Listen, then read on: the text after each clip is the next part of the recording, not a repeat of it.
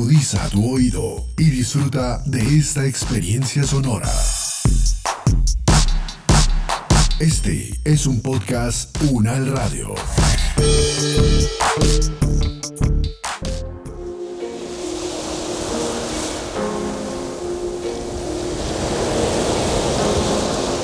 Cuando Buenaventura era territorio baldío, a nadie le interesaba el negro que estaba aquí metido. Fueron años tras años rellenando esta ciudad donde nuestros ancestros trabajaban sin cesar. Nuestros padres ayudaron a construir Buenaventura donde reinaba la paz y se saltaba la cultura. Cuando ya este territorio estaba ya trabajado, vinieron capitalistas que de todo han abusado, sacando a nuestros hermanos del barrio Cristo Rey, utilizando como siempre sus técnicas de violencia, como han hecho en muchas partes que a los pueblos han masacrado para quedarse con la tierra después del dolor causado. En este barrio del puerto mucha gente asesinaron, el objetivo era la tierra y de ellas lo sacaron. Esta gente tan bandida gana plata por montón, mientras que el negro del puerto duro debe trabajar para cada fin de mes una miseria de vengar. Es un trabajo de esclavos el que nos toca aquí hacer, mientras las cuentas de los ricos cada día suele crecer. Esta es la vida del pobre medio del capitalista que solo miran los pesos para generar conquistas. El territorio es la vida y sin tierra no puede ser. ¿Qué será de nuestros hijos si aquí no pueden crecer? Nuestra herencia ancestral podría desaparecer.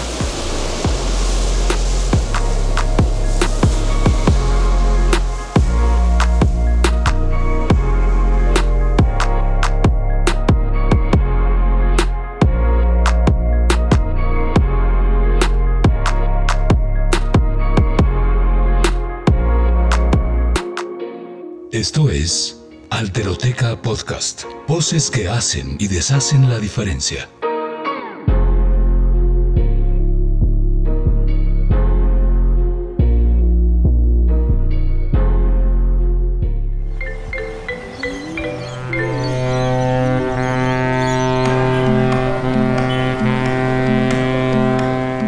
Pesar del confinamiento iniciado desde el año 2020 por la COVID-19, en Colombia ha seguido recrudeciéndose una guerra eterna que aferra sus largas y afiladas garras en estas tierras para no permitir que aquellos brotes de vida que han sobrevivido a años de violencia puedan florecer en los territorios. Y Buenaventura es un lugar que ha sido testigo constante de esa zozobra. Esta ciudad está ubicada en el Valle del Cauca. Es uno de los puertos más importantes para Colombia y Latinoamérica en el Océano Pacífico. Además, es un territorio que históricamente ha pertenecido a comunidades indígenas y afro y que en consecuencia ha estado íntimamente ligado a ciertas cosmovisiones. Unas que recuerdan constantemente la importancia de la palabra, de la comunicación, del vínculo con la tierra y de lo importante que es habitarla y defenderla en colectivo.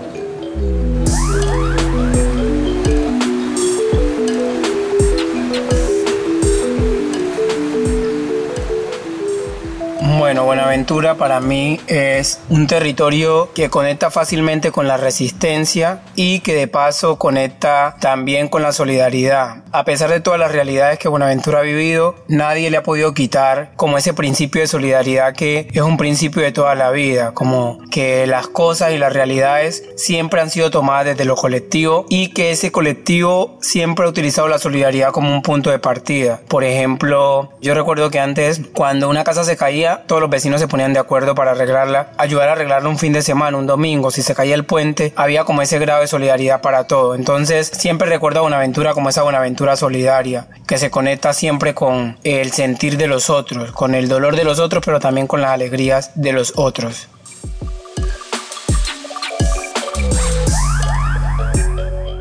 Por ejemplo, en cuanto a qué se relaciona con lo comunicativo, era siempre como esos espacios de conversa que surgían en los rellenos que nosotros llamamos que era como las azoteas llaman otros y otros llaman como eh, el antejardín. Pero nosotros como vivíamos en zona ganada del mar, sobre el mar, en unos puentes, entonces los vecinos habían rellenado una parte de afuera de su casa y siempre nos sentábamos allí a escuchar a los adultos contarnos historias de cómo había sido su niñez, contarnos eh, los temas de eh, los mitos y leyendas y entonces conectándolo con lo de comunicación pareciera que fuera un programa de radio donde uno está allí sintonizando a la gente que le cuenta cosas pero nosotros teníamos a los narradores de esas historias ahí al frente de nosotros, que era como lo más conectado con la comunicación, que era como ese grado de poder conocer conocer la realidad de nuestros ancestros, pero a partir de que una voz adulta nos pudiera contar allí todo eso de lo que había sido su infancia, de las formas de crianza, de los principios, de los valores culturales y además de las expresiones culturales propias, ¿no? Eran unas tradiciones que siempre se daban en los más adultos, pero las mismas dinámicas de violencia y otras dinámicas han ido separando y como que impidiendo que se den muchos espacios de diálogo, de encuentro, ¿no? Y las mismas familias empiezan a distanciarse porque, por ejemplo,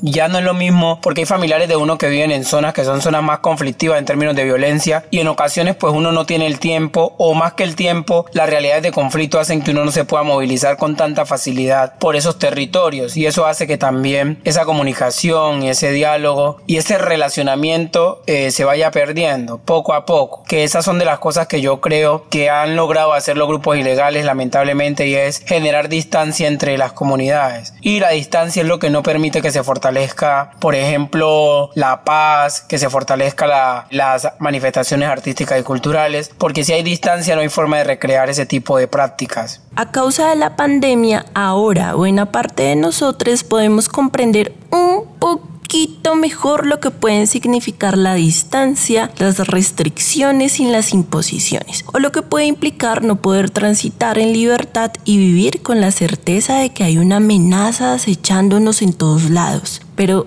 ni eso ni nada, en serio, nada se compara con las crudas realidades de cada una de las familias que han sido atravesadas por la guerra en Colombia y en Buenaventura. Sí, esas que gracias a las y los orichas siguen existiendo y que lo han hecho en medio de contextos cruzados por la violencia. Allí, varias mujeres y hombres, en su mayoría jóvenes, han decidido pararse fuerte para hacer por su ciudad lo que el Estado colombiano ha persistido por años en negarles. Leonard es uno de esos jóvenes. El amor será nuestra salvación. Destrucción. Habla de paz, en tu boca, la misma boca que utilizas para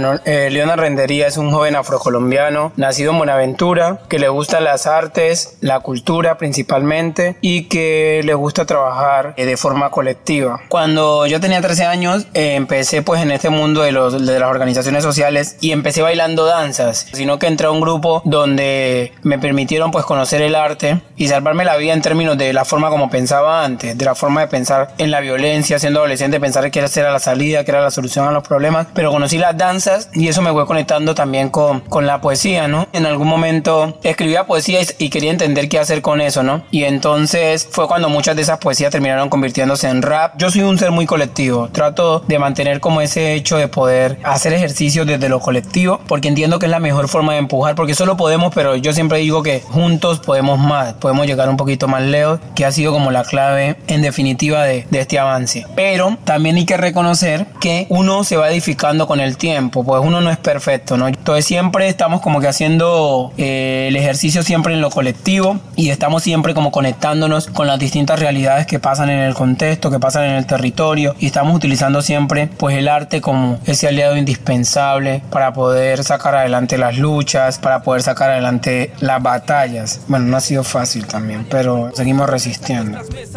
nuestra humildad y digerida con tristeza, pero seguimos aferrados con lealtad sempiterna, el amor por la libertad con mucha fuerza y resistencia siempre ha existido el interés o el cariño por la comunicación, ¿no? Siempre, desde el colegio siempre la gente me decía, no, cuando tú seas grande mínimo vas a ser periodista. Era como que me decían eso. Y siempre me ha gustado como la radio y siempre, pues los medios aquí en Buenaventura, muchos medios me han invitado muchas veces para opinar sobre temas de ciudad, sobre temas de violencia juvenil, sobre temas de conflicto y sobre temas de política también. Entonces, eh, siempre he sido cercano a la comunicación, pero en un contexto como este de tanta desesperanza, yo pienso que la comunicación se convierte como en un faro, ¿no? Que permite iluminar y aunque el contexto es difícil, pues nosotros hemos empezado, y digo nosotros porque hemos sido todo un combo que ha estado dispuesto a utilizar la comunicación como herramienta, ¿no? Porque por ejemplo nosotros, yo recuerdo que en el 2017, cuando creamos algo que se llamaba Notizarcasmo, fue como esa excusa de poder utilizar el sarcasmo para poderle contar a la gente lo que estaba pasando. Y era como visibilizar todas las obras de corrupción, todo el tema de los elefantes blancos que están en la ciudad, pero era utilizar el sarcasmo, mera risa, como que contarle a la gente por medio de, de risa, de reírnos de nosotros mismos cómo se robaban los recursos públicos. Pero es ese interés siempre poderle contar a la gente lo que pasa, ¿no? Pero también ese interés y esa motivación por el cambio, que es súper valioso para nosotros, es cómo hacer para lograr penetrar la mente de la gente, para que logre entender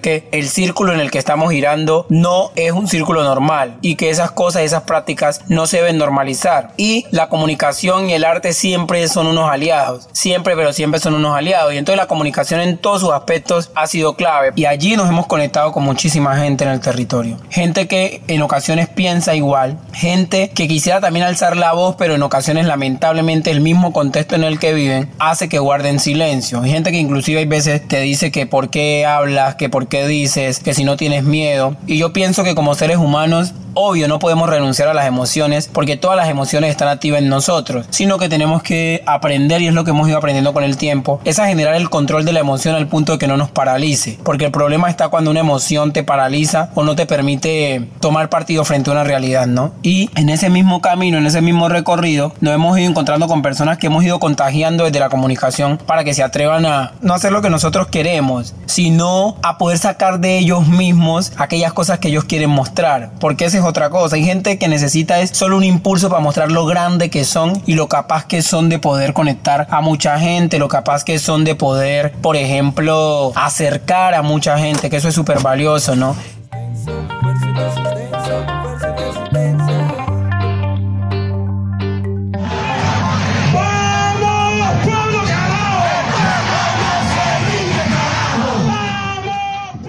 Tanto Leonard como las colectividades que acompaña han insistido en no callar más y levantar sus voces con fuerza. Incluso han estado dispuestos a bloquear el puerto las veces que sea necesario para que el gobierno, tan dado a la indolencia racista, preste atención y cumpla con sus obligaciones, esas que muchas veces parecen promesas olvidadas para con el pueblo bonaverense. Y es ahí donde uno de sus pilares de resistencia y lucha entra en juego, el del espacio comunicativo tiene un papel crucial, pues es un lugar desde el que ellas y ellos resisten desde la legitimidad de sus propias voces y experiencias, dignificando su historia y enfrentándose a los grandes vacíos de muchos medios nacionales que parecen creer que saben más sobre Buenaventura que su propia gente. El problema es que el puerto de Buenaventura mueve el 60% del total de la mercancía que entra y sale del país, ¿no? Por ejemplo, casi que todas las exportaciones de café se mueven por ahí, las de azúcar, en fin. Eh, ¿No cree usted que el daño puede ser casi que irreparable incluso si llegan y siguen con esta idea de bloquear el puente del Piñal? ¿Irreparable para quién, el periodista? Para todos los demás colombianos, para 50 millones de personas. No, incluso, ah, incluso, claro, por supuesto, pero para 50, 50 discúlpame, para 50 millones de personas. Disculpame, cuando el señor comandante estaba hablando, ustedes les permitieron hablar. Entonces, si ustedes me van a llamar a una entrevista y no me van a permitir decir lo que yo quiero decir, solamente, pues hasta aquí termina la entrevista. Quiero hacer una interpelación. No termina haciendo un tiro, no termina haciendo un tiro en el pie para la gente de Buenaventura bloquear el puente del Piñar y bloquear el puerto hemos sido capaces de construir con otros. Y aunque el contexto es difícil hemos sido capaces de ir consiguiendo aliados. Por ejemplo acá los medios de comunicación son aliados que nos permiten por ejemplo difundir cosas que conocemos difundir realidades. Y también se conectan mucho con esas realidades. Hay otros que no. Pero podemos decir que en el contexto tenemos una voz y digo tenemos porque no soy solo yo somos varios. Tenemos una voz que se escucha una voz en la que creen una voz a la que saben que cuando se dice algo o se pone algo en pantalla o se pone una fotografía esa voz es una voz legítima que corresponde eh, o que responde y muestra una realidad, que yo pienso que es de lo más valioso. Que todo este recorrido nos ha permitido conectar con otros, esos otros han empezado a hacer, hacen con nosotros también, pero lo más valioso es que esas voces han permitido hoy que tengamos una credibilidad que ojalá esperamos nunca, por ejemplo, defraudar a la gente que, que cree en eso.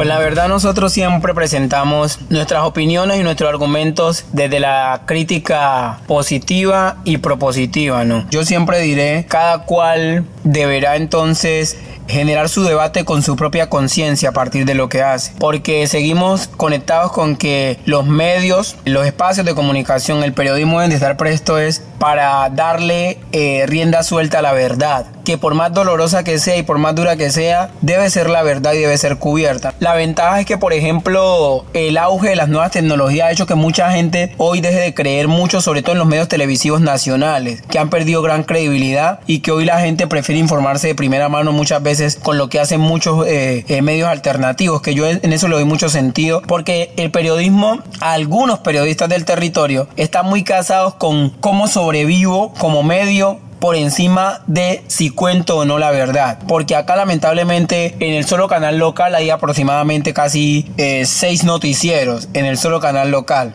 y todos pues se mueven con pauta para poder pagar el espacio y pagarle a los periodistas y muchas veces la mayoría pues terminan conectados con las alcaldías y esas alcaldías pues les da sus dádivas o sus contratos y a partir de allí pues tú sabes que comunican es para no agredir a quien les da el dinero. Entonces deja de priorizarse la verdad para priorizarse es la economía. Yo no los critico, no los juzgo porque quizás no soy Dios o tampoco soy juez de la República para juzgarlos. Pero sí critico muchas de esas posturas porque pienso que uno no puede eh, estar con Dios y con el diablo al tiempo. Y que pues también uno tiene que pues respetar la verdad, ¿no? Porque la verdad también merece respeto. Y han habido inconvenientes con muchos, pero lo que me gusta mucho es que la mayoría tienen esa capacidad de poder escuchar y sobre todo de tomar de forma madura las recomendaciones. Pero pues en contextos como estos, donde la prensa tiene que sobrevivir a las patadas, pues muchos terminan lamentablemente vendiendo su fuerza de trabajo y por ende no corresponden un poco a la búsqueda de la verdad, sino a la búsqueda de unos beneficios que les permitan sostener a sus familias. Y algunos dirán que hasta cierto punto es entendible y comprensible, nadie está para jugar a nadie. Pero pues entonces nosotros lo que estamos tratando de hacer es alejarnos de ese tipo de formas y tratar de mantenernos autónomos e independientes porque pienso que hace falta que a la gente se le lleve más la verdad y sobre todo lo que más le hace falta a los medios, sobre todo de acá, son presentar la noticia en contexto, que también le pasa mucho a los medios nacionales, que descontextualizan la noticia porque usted para poder entender una noticia tiene que entender el contexto en el que se desarrolla. Si usted no entiende el contexto en el que se dan las cosas, pues difícilmente va a interpretar. Gente de Buenaventura quiere vivir tranquila, pero no puede vivir tranquila porque no hay garantías. ¿Te parece poco todo lo que vive la gente? ¿Te parece poco la pobreza en la que vive la gente? 80% de pobreza, 63% de desempleo. ¿Y no les parece que es justo que nosotros nos tomemos las vías de hecho? Pues a mí sí me parece justo, ¿sabes por qué? Porque mientras ustedes están en la comodidad de su casa, comiendo rico, viviendo bien, tranquilos, cuando la gente habla de Buenaventura, por ejemplo, en los medios nacionales, yo me preocupo mucho porque digo, listo, presentan una noticia de Buenaventura, pero nunca contextualizan qué es lo que pasa en Buenaventura, que está determinando que ciertos factores y ciertas realidades se estén dando. Que es lo que a veces a uno le da mucha rabia y sobre todo por Twitter, yo suelo ser en ocasiones muy fuerte con los medios nacionales porque me parece que son medios nacionales que responden solamente a unos intereses mezquinos de los dueños de los grandes medios y nada más. Las preocupaciones de Leonard y demás bonaverenses son más que justas, dado que ellas y ellos deben combatir la enorme desinformación que viene de muchos medios masivos que descontextualizan sus realidades y además deben resistir ante una voraz violencia interna que es el producto de la inequitativa y escasa inversión social de la ciudad, la cual contrasta con la amplia inversión que recibe el frente comercial del puerto. Es por esto que se hace fundamental que haya quienes levanten su voz cada vez más alto, tanto para luchar contra las desigualdades estructurales como para intentar contestar con una verdad auténtica a unas formas de comunicación que solo reproducen un comportamiento racista hacia Buenaventura y el Pacífico colombiano. Buenaventura es el puerto principal de la nación que en Colombia transporta la mayor de la provisión. Pero esto no solo es un puerto, aquí también hay población y llevamos años recibiendo discriminación, señor. Bueno, yo creo que lo que estamos haciendo tiene mucho futuro en un contexto y en un momento en el que lamentablemente los medios de comunicación suelen ser más vendidos a quien impone o a quien oprime, ¿no? En medio de toda esta realidad yo pienso que la comunicación alternativa es clave porque es la comunicación que realmente representa, si lo hace bien, las voces de la gente que en ocasiones es oprimida porque el opresor, por más medios de comunicación que tenga, nunca va a permitir que ampliamente se muestren las cosas que afectan al oprimido que, que también él ayuda a oprimir, ¿no? Entonces, yo le veo mucho futuro a esto. Lo que pienso es que tenemos que seguirnos capacitando. Nosotros estamos eh, día a día conectándonos con talleres, con convocatorias de formación, porque creemos que en esto no hay que quedarse atrás, hay que tratar de, de formarse. Y pues yo le doy gracias a Dios porque, bueno, pronto seré psicólogo y creo que la psicología me va a dar esa, me va a seguir dando esa clave de poder entender que comunicar también debe ser conectarse con la dignidad del otro conectarse con respetar al otro, ¿no? Y entender que el otro puede estar pasando por montones de dificultades emocionales y que inclusive cubrir algún acontecimiento debe permitirnos primero pensar en el ser antes que mostrar lo que queremos mostrar, porque a veces en el afán de querer mostrar no entendemos que hay personas que emocionalmente la pueden estar pasando mal y a nosotros nos interesa solamente cubrir y ya, y pisoteamos la dignidad del ser. Entonces pienso que hay mucho futuro en eso y lo vamos a seguir haciendo y esperamos de la gente de afuera que ojalá también puedan servir de altavoz para que las cosas que hacemos acá realmente tengan ese impacto y lleguen a otros lugares, para que la resistencia pueda hacerse más fuerte y también para que nuestra voz se pueda amplificar. Que en definitiva la voz que amplificamos nosotros es la voz de miles de bonaverenses que por ejemplo no tienen la misma oportunidad de poder comunicar, algunos porque lamentablemente la realidad de violencia les da miedo, pero nosotros hoy que hemos tomado esta fuerza para poderlo hacer, creemos que eh, por respeto a ellos lo vamos a hacer y lo vamos a seguir haciendo bien. Es difícil comunicar cuando uno no tiene todas las posibilidades, los medios tecnológicos y demás para hacerlo, pero pienso que precisamente estamos hechos de grandes desafíos, ¿no? Nosotros estamos hechos de resistencia y creo que lo hemos venido haciendo poco a poco, desde utilizar el celular para grabar cosas, teniendo los celulares más básicos, pero el hecho es que yo pienso que uno no se puede tener en el ejercicio de hacer y para hacer necesitamos tener aliados que nos ayuden, como digo, a difundir lo que estamos haciendo, que nos ayuden a fortalecer. En ocasiones uno quisiera pedir apoyo económico, pero pienso que el mayor apoyo sería que nos permitan que estos mensajes lleguen a, las personas, ¿no? Que lleguen a aquellas personas que puedan también ayudarnos a ampliarlo, amplificarlo y nosotros seguiremos resistiendo porque nosotros con los elementos que tengamos vamos a seguir haciendo, así es un celular chatarrudo con la pantalla partida, pero nada nos va a detener en nuestro deseo de seguir haciendo comunicación, de seguir haciendo cine y cuando la cámara se dañe pues tendremos que utilizar el celular, pero nada nos va a parar ese deseo de comunicar. Donde pasan las mulas que al país llenan de riqueza y los ciudadanos, ¿qué papel tenemos? ¿Qué es lo que obtenemos? ¿Qué nos merecemos? ¿Cómo es que crecemos? Hay tan pocas opciones que nuestros estudiantes buenos terminan sus estudios y se van para un país ajeno a Leonard ha tomado la mano de sus compañeras, compañeros y familia para luchar, para resistir y también para disfrutar la vida bonita que sabe florecer en el Pacífico colombiano. Después de todo, Leonard es quien es porque ha logrado comprender que él pertenece a una gran totalidad, que la vida se sostiene y se debe cuidar en comunidad, que es con otras, otros y otras que hay que ir aprendiendo a encontrarse para fortalecerse, sobre todo en una guerra que mucha gente, créanme, mucha gente de una u otra forma está buscando acabar. Buenaventura necesita más de su atención.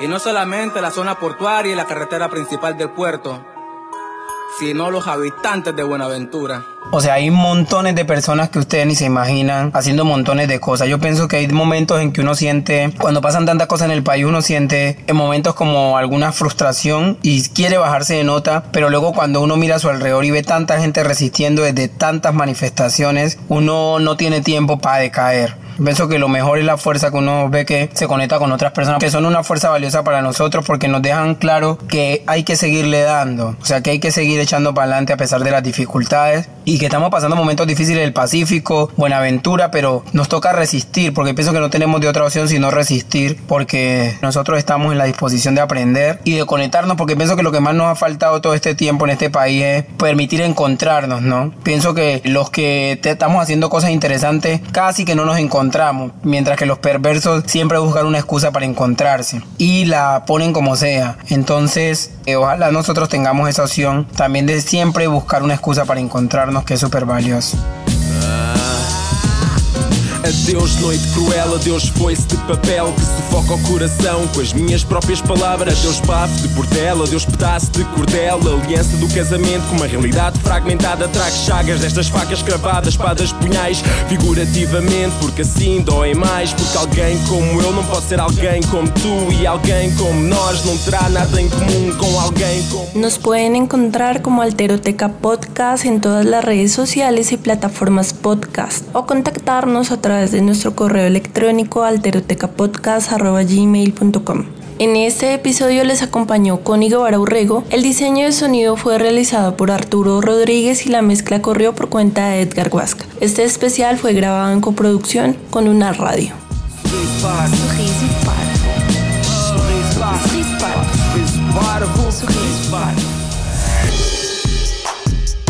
Las opiniones aquí expresadas son de entera responsabilidad de sus autores y solo comprometen a los realizadores de este podcast. No representan necesariamente el pensamiento de la UN Radio ni la posición oficial de la universidad. Este y otros podcasts en nuestro sitio web podcastunradio.unal.edu.co. Universidad Nacional de Colombia, proyecto cultural, científico y colectivo de nación.